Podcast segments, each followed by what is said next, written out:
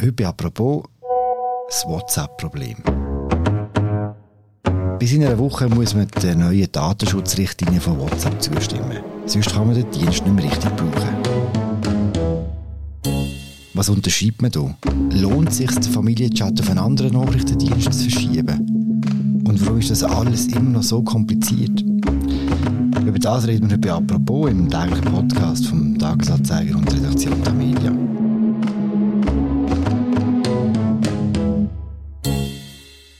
Mein Name ist Philipp Loser und mein Gast ist Raphael Zeyer.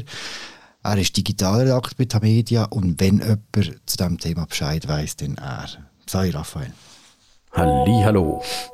Sag zuerst, erreicht man dich selber noch über WhatsApp? Ja, ja, also das ist so ein bisschen der Fluch von meiner äh, Funktion da beim Tagi. Ich muss natürlich all die Dienste nutzen und selbst die, die ich nicht mehr wahnsinnig lässig finde, weil äh, falls es irgendeine Panne gibt, falls es irgendeine neue Funktion gibt, muss ich die ja können anschauen, darum äh, bin ich weiterhin bei WhatsApp. Also mir verwünscht man dort immer noch, aber nicht sehr gut. Ich schaue immer nur so hin und wieder drauf, weil es auch nur auf dem Handy drauf ist, auf dem iPad oder auf dem Computer gesehen ist nicht. Also es kommt immer wieder vor, dass ich WhatsApp-Nachrichten erst einen Tag später oder so sehe. Okay, was du sicher gesehen wenn du dann mal reingeschaut hast, ist, dass die neue Datenschutzrichtlinie immer wieder so aufpoppt und dir so quasi sagt, äh, unterschreib mich, unterschreib mich.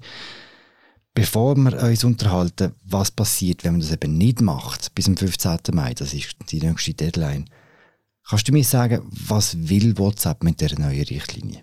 Ja, es ist eigentlich so ein bisschen losgegangen äh, im Februar rum. Dort haben sie erst mal wollen die neue Richtlinie durchpauken. Dann haben sie gesagt, bis am 8. Februar haben alle Zeit. Nachher ist es vorbei.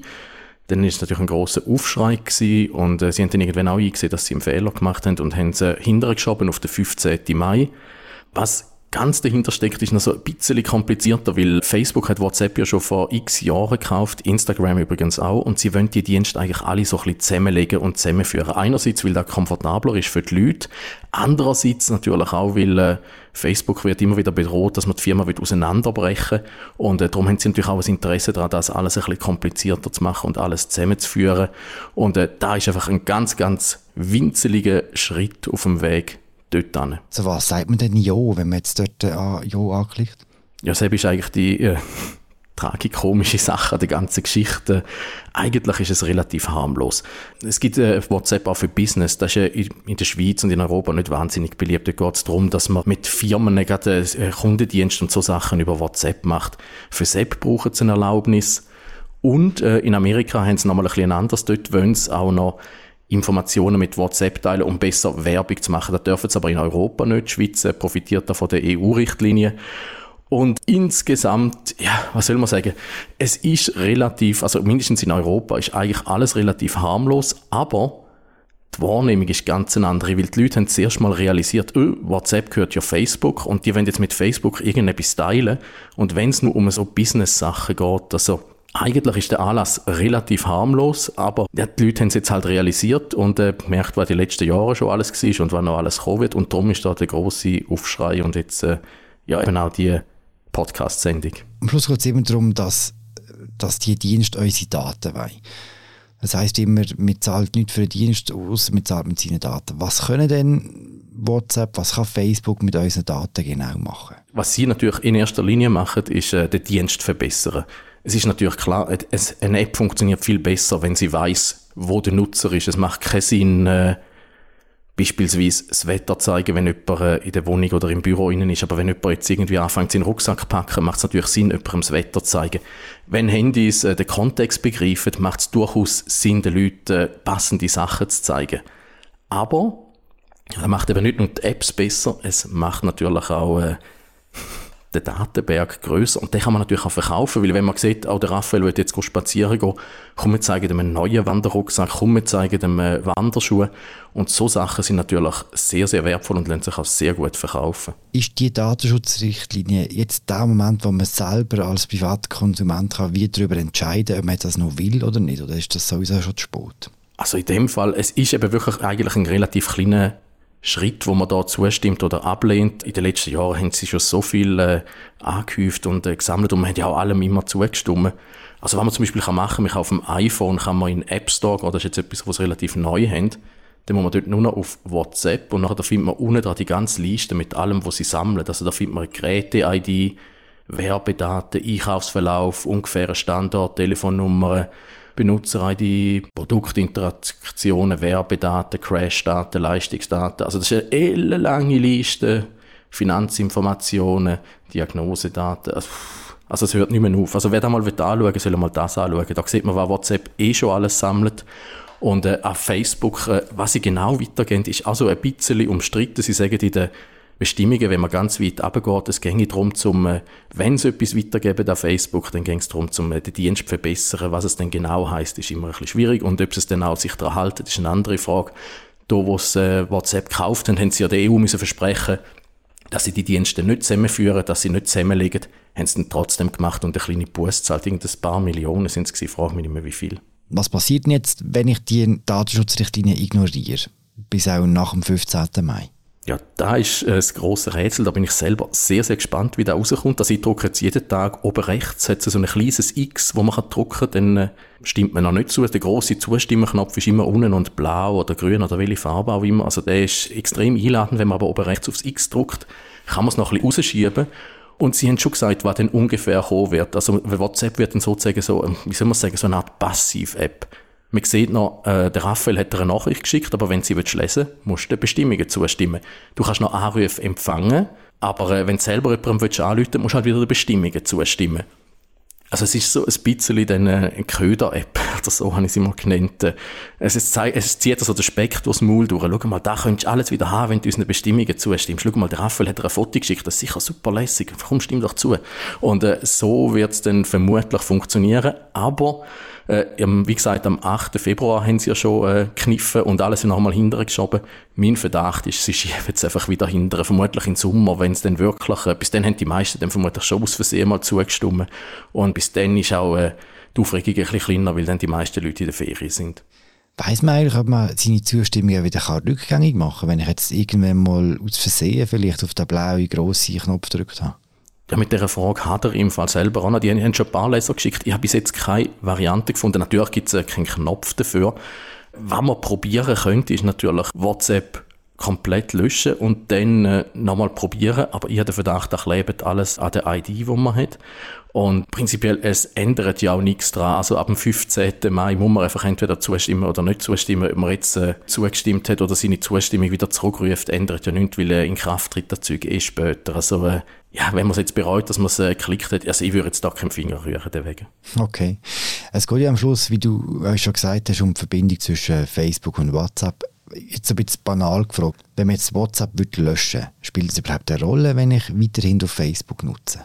Ja, es ist immer ein bisschen äh, der, der böse Witz, den man macht. Leute reklamieren auf Facebook, dass sie äh, WhatsApp jetzt gelöscht haben und äh, es ändert nicht wahnsinnig viel, wenn man jetzt auf den einen von diesen Diensten verzichtet. Äh, Facebook hat immer noch viel und äh, auf Instagram willst du dann auch nicht verzichten, auf die müsstest du ja dann strengerweise auch verzichten. Es gibt Leute, die natürlich alle ihre Facebook-Dienste rausgepfeffert haben.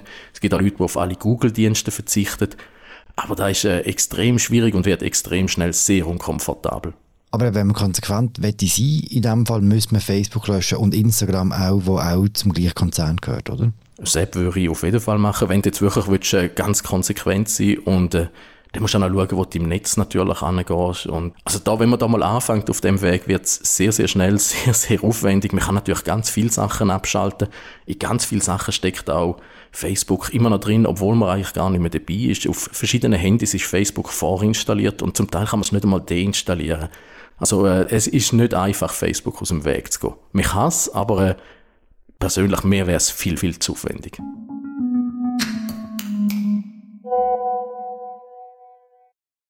Also komm, wir bleiben jetzt benutzerinnenfreundlich.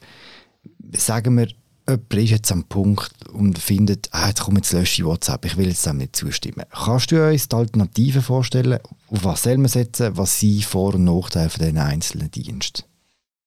Ja, da ist äh, eine ganz spannende Diskussion. Im Moment ist es ein bisschen wie früher, wo es äh, Diskussionen zwischen Android und iPhone extrem religiös geführt worden sind. Wirklich äh, mit Leuten, die extrem giftig sind und äh, einmal einen Karren anfahren, wenn man nur für die eine App irgendetwas ein Hauch positiv sagt.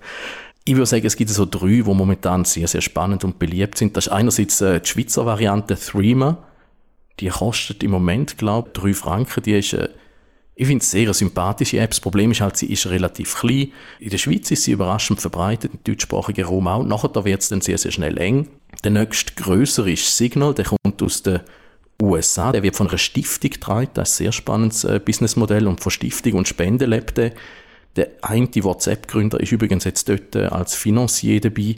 Dem hat es äh, gestunken bei Facebook und der gibt jetzt dort so als ein bisschen, das ist so ein bisschen wie Busse tun äh, für das, was er angerichtet hat oder jetzt da mit Signal ein bisschen alles äh, wieder äh, halbwegs ins Licht drücken. Die App ist sehr, sehr super. Dort sind momentan auch sehr, sehr viele Leute auftauchen. Funktioniert super, kann eigentlich alles, was WhatsApp auch kann. Und dann ist noch der dritte, ja, wie soll man sagen, schwarze Schaf in der ganzen Gruppe, der größte mit Abstand. Die haben 500 äh, Millionen Nutzer schon, das ist Telegram, von denen hört man immer sehr, sehr viel Schlechtes, weil Telegram haben sehr viele Leute nicht verstanden. Telegram ist eigentlich zweierlei. Es ist einerseits WhatsApp und eben auch Facebook. Es ist äh, Social Network und Messenger. All die schlechten Sachen, die man einmal hört, die kommen aus dem Social Network raus, was halt haben, weil man kann grosse Gruppen haben, man kann Kanäle haben, man kann Leute abonnieren. Es ist ein bisschen wie Twitter, Facebook, und es treiben sich dort halt, ja, wie überall, äh, sehr, sehr viel äh, Grüsel und noch schlimmere rum.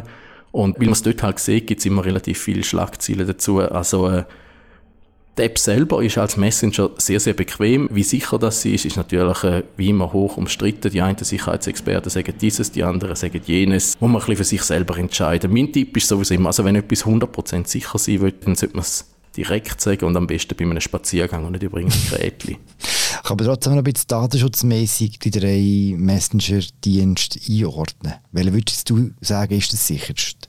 Also wenn ich jetzt unbedingt und ums Verraten etwas müsste mit einem Dienst verschicken, wo ich wirklich nicht will, dass es irgendjemand anders in die Hände bekommt, würde ich Threema nehmen, weil äh, erstens kostet die App ein bisschen was, sie kostet nicht wahnsinnig viel. Was immer so ein bisschen mein Problem ist, ist weniger äh, wie das Ganze programmiert ist, sondern so Trägerstrukturen. Das ist mein größter Kritikpunkt an Telegram. Da gehört einem russischen Milliardär, der zwar in Russland längst in Ungnade gefallen ist und jetzt irgendwo in Dubai sitzt, aber es gehört einer Person und dort weiß einfach nicht so recht, was die Person in, in fünf Jahren macht, was die verloren hat.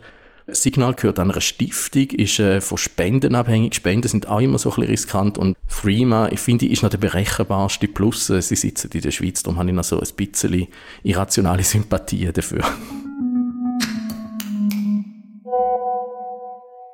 Einer der Hauptgründe, warum man WhatsApp braucht, sind auch all die Familien, Vereins, Freundechats. Hast du selber schon mal versucht, so einen Chat auf einen anderen Messenger zu zügeln? Weil das ist ja gar nicht so einfach, oder? Da muss man mit Fingerspitzengefühl vorgehen.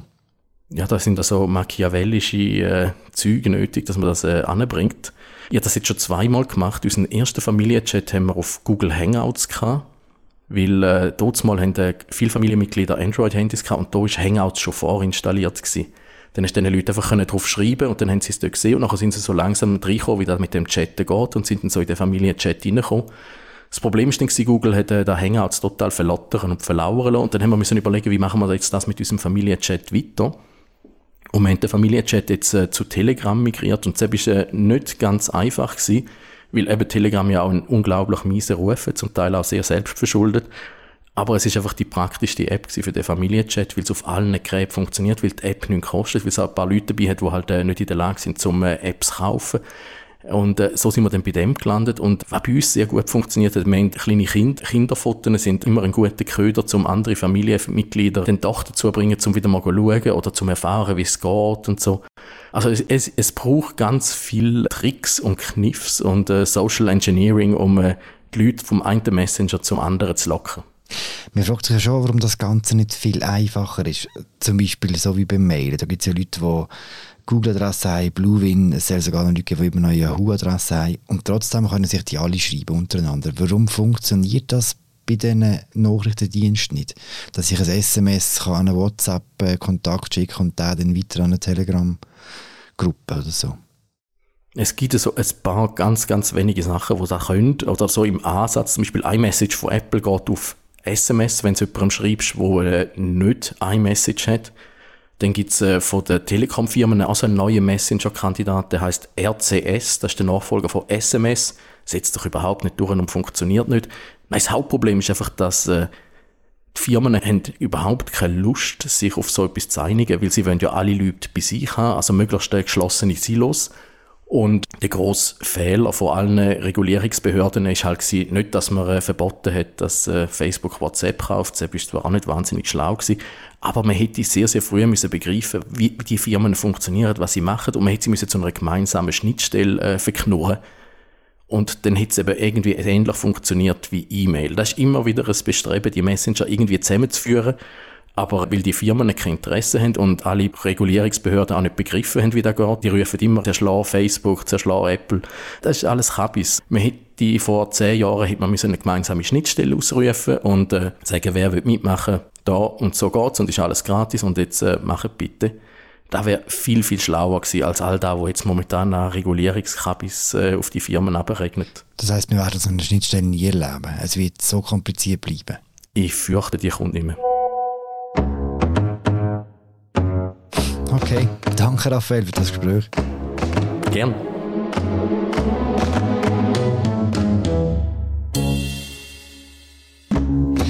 Das war eine weitere Folge von «Apropos» im täglichen Podcast vom Tagesanzeiger und der Redaktion der Media. Wir hören uns morgen wieder. Ciao zusammen.